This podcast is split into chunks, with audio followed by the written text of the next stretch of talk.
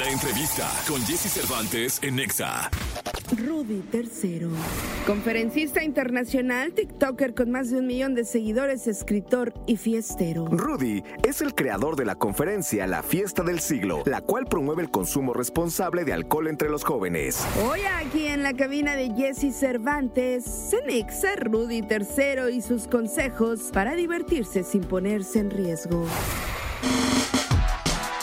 8 de la mañana, 58 minutos. Oigan, qué gusto me da eh, tenerlo en este programa, tenerlo al aire.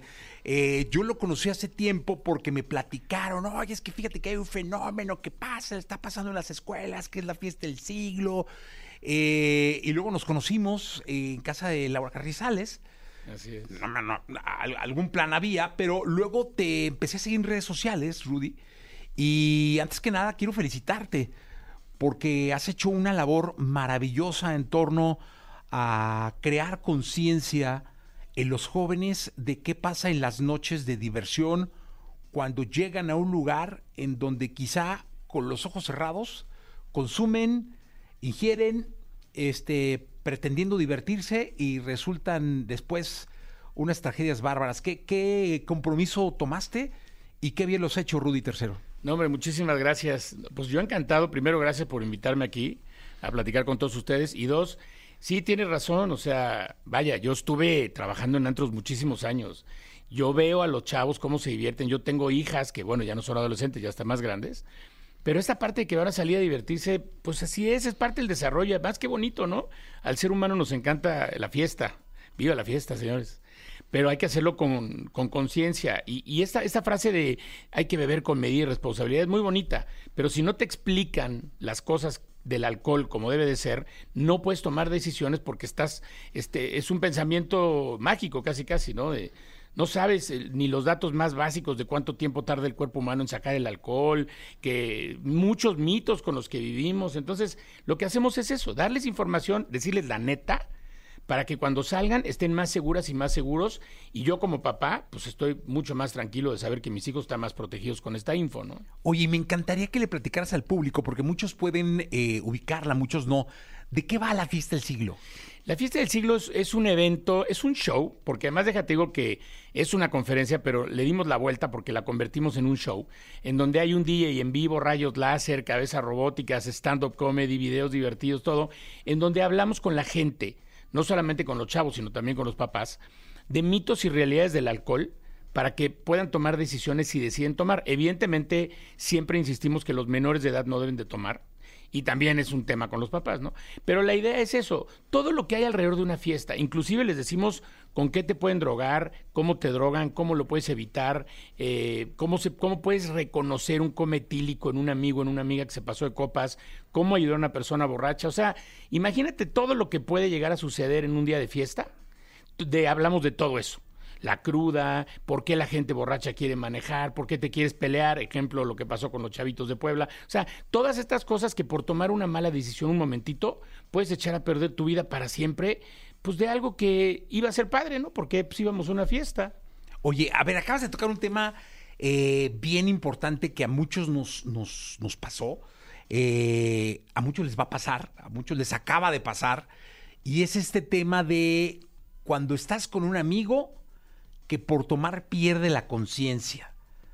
Y se te cae y no, pues tú, tú andas jarra.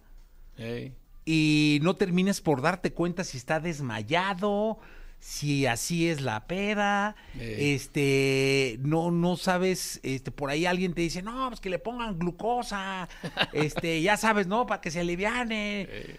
¿Qué, qué hacer cuando un amigo se va de esta forma? Es decir, de tanto alcohol, Bulto, ¿no? ¡pum! se hace un bulto y se cae y se duerme o se desmaya. ¿Qué pasa en ellos?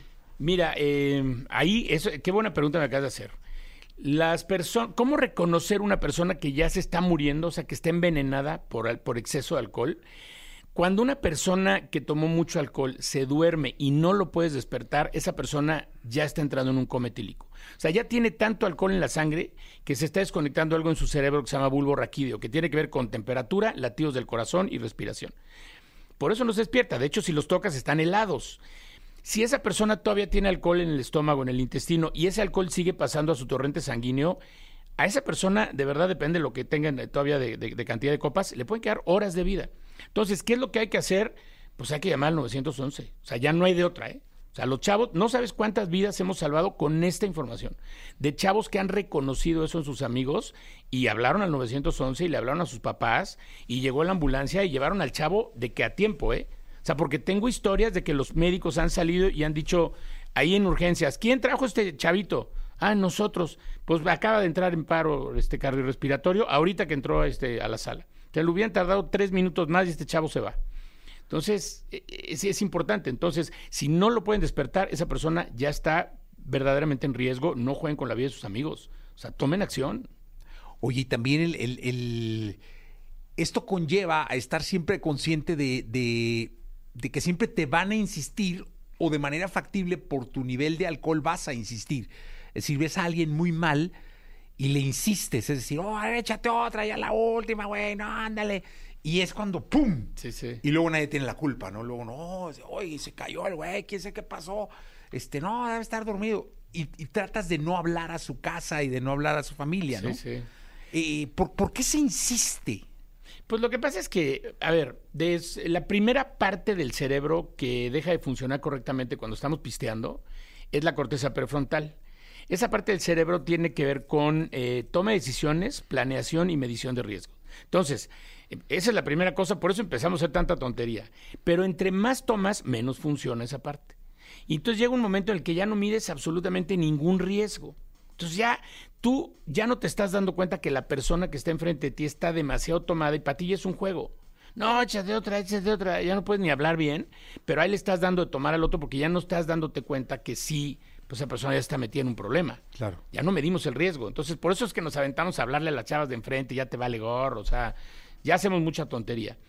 Pero sí, inclusive muchas veces dicen, ah, pues yo no te puse una pistola en la cabeza para que tomaras, ¿verdad? Porque al día siguiente te enojas con tus cuates. Pero pues es que esos son acuerdos que hay que hablar desde antes de salir, porque si quieres hacer acuerdos cuando ya estás borracho, ya estás en la peda, ya no jala, ya, Ya porque no. así ya no, ya no estás pensando claramente. O sea, yo lo comparo en las conferencias, en los shows con los chavos, les digo, es como una computadora, cuando no sirve el software, o no, este, pues ya no sirve, ya no está mandando bien los datos igual. Oye, y entonces, es- me, me encantó este asunto que nadie lo hace. ¿eh? Yo creo que deben ser muy pocos los grupos de amigos, pero es que es una muy buena propuesta. Hacer acuerdos antes. antes. Sí, totalmente. Mira, por ejemplo, en cualquier lado puedes comprar un alcoholímetro por Amazon, por donde sea, puedes comprar un alcoholímetro de 300, 400 pesos. Vamos a salir, yo sé que ahora muchos chavos ya utilizan eh, otro tipo de transportes, ¿no? Pero si van a manejar, decirle al que va a manejar, brother, te va a tocar soplarle esta cosa antes de subirnos al coche. Y si suena, pues ya no puedes manejar porque llevas la vida de, de- de todos nosotros Claro. en tus manos. Yo también lo comparo un poquito, de repente les digo a los chavos, por ejemplo, con los, carros eléctricos, el Tesla, ¿no? Que ya ves que luego tiene el autodrive. Sí. Les digo, ¿ustedes se subirían en un coche en donde en el volante no hay nadie? Más el carro te está llevando. Pues la gente me dice, sí, pero pues me da como miedito, ¿no? Bueno, le digo, imagínate que te estás subiendo ese carro, pero no sirve el software del Tesla. Y no se para en los altos, y acelera, y frena, y no sé qué, pero tú vas en la parte de atrás. No, me dicen todos, no manches, me bajo corriendo. Le digo, bueno, pues lo mismo pasa cuando está manejando tu amigo borracho. No sirve, no puede ver los saltos, tiene visión de túnel, no sirven sus reflejos. O sea, ese carro, o sea, en ese carro en el que tú estás está, está muy complicado. Oye, Entonces- ¿alguna vez vino eh, aquí, eh, no, no recuerdo muy bien el nombre, pero había un padre de familia que estaba lanzando una campaña importante en torno a la concientización de los chicos con el asunto de las bebidas alcohólicas porque a su hijo lo habían golpeado en un antro. Ah, Este hizo una campaña muy fuerte. sí. Eh, y esto es algo que pasa, digo, vemos en las redes comúnmente cada mes, que hay trending top, bla, bla, bla, lo de Puebla, Sí. pero debe pasar cada ocho días.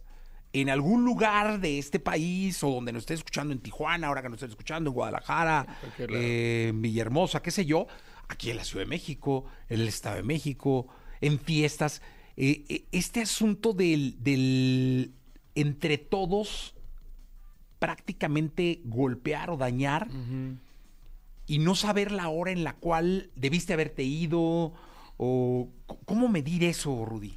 Mira, el, el- problema del, del alcohol y la violencia es un problema que va muy ligado. O sea, nosotros nos contratan muchísimo este, en el gobierno, por ejemplo, la Secretaría de Seguridad, porque sí, se disparan, inclusive dentro de la familia, de, si está de repente uno de los, el papá o la mamá están tomando, se puede poner violento, ¿no? ¿Por qué pasa? Porque, en primer lugar, el alcohol explota tus emociones, las detona y las exagera. Entonces, si estás triste porque tronaste con la novia, pues ya son este, vas a estar llorando y cantando todas las de José José, ¿no? Pero si estás enojado y te empujan, pues eso también se va, se va es exponencial. Y luego, lo que te decía, la corteza prefrontal ya no mides. Entonces, pues ya estás enojado por una tontería y se te hace muy fácil reventarle una botella en la cabeza a alguien, ya al día siguiente, pues acabas en la cárcel porque le sacaste el ojo a una persona y dices "Es que no valió la pena. Entonces, todo esto lo tenemos que saber desde antes para no llegar a ese grado, ¿no? O sea, entender que, ya tengo tres, cuatro chupes encima, me voy a enojar más fácil de lo que es y, y por ahí la puedo hasta regar y acabar con mi futuro y con mi vida. Entonces, mejor respiro, me tomo dos vasos con agua y mejor me salgo del antro. O sea, tengo que, que estar consciente de que eso puede pasar y, y reconocerlo si me está pasando. Entonces, pues hay, hay una medida y una manera de tomar alcohol para no llegar a estos grados, pero pues pasártela bien en la fiesta. O sea, ¿Hay sí alguna hora en la que debas irte? O sea, ¿hay, hay, hay algún índice, estudio, eh, termómetro donde te diga, oye, mira, casi todo lo malo pasa entre tal y tal hora? ¿Deberías desde de irte antes o no está medido? No, yo creo que sí. No, no creo que haya una hora como tal. O sea, yo trabajé muchos años en Acapulco en, en- en un antro muy, muy famoso. ¿El baby? En el Baby O, estuve muchos años ahí. Y sí, lo que te puedo decir es que después de las 5 de la mañana, nosotros decíamos ya, ahorita ya son puras broncas. O sea, ya es el, que- no quiere pagar, los que ya están aquí picudeando, el que no sé qué, el que ya se durmió, el que se vomitó. Claro que entre más avanza la noche, pues más borracha va a estar la gente, ¿no? Claro. Yo creo que tú tienes que irlo midiendo. En el- también tiene que ver el grado de alcoholización que traigas tú mismo, porque tu percepción va a cambiar. Si tú también estás igual de borracho a las 5 de la mañana, no te vas a dar cuenta. Pero si tomas con medida y te la estás pasando bien, vas a darte cuenta cómo va cambiando la gente. Entonces también depende a qué hora empiece, empiece la, la tomadera, ¿no? Más, más que nada es tú estar consciente de los que te están rodeando, para darte en cuenta en qué momento decir, ¿sabes qué? Esto ya se está poniendo medio agresivo, mejor ya me voy. Es como tú mismo crear un escudo de protección, decir, ya, ya aquí ya no, pum, me Ya. pinto. Sí, exacto, porque igual hay lugares donde a lo mejor no hay tanta bronca y todo, todo transcurre bien. Bueno, hasta en las mismas bodas. Claro. O sea, de repente dices, oye, ya aquí ya están, ah, ya están hablando los terrenos de la abuela, ¿no? Vámonos ya. Sí, no, vez. y terminan en unas tragediotas y unas broncotas campales durísimas. Eh, Rudy, gracias por estar acá. Vamos a tenerte eh, de manera eh, semanal en el programa, lo vamos a intentar. Y la verdad es que muchísimas gracias. Eh, voy a pedirle al público que nos escriba para que te hagan Por preguntas, favor. para que platiquen contigo, que es lo más importante porque hay muchos casos de jóvenes que puedan platicar contigo, de papás, de amigos, eh, de esposas, esposos, y yo creo que tu experiencia va a dejar muchísimo de aprendizaje en este programa. Pues encantado de la vida, échenle. Y Y- aquí estoy para responder lo que quieran. Y te pueden localizar en Rudy Tercero, ¿no? Sí, arroba Rudy Tercero F, eh, así estoy en TikTok y en Instagram. Ya está entonces. Rudy, gracias. Gracias a ti. Vamos a continuar.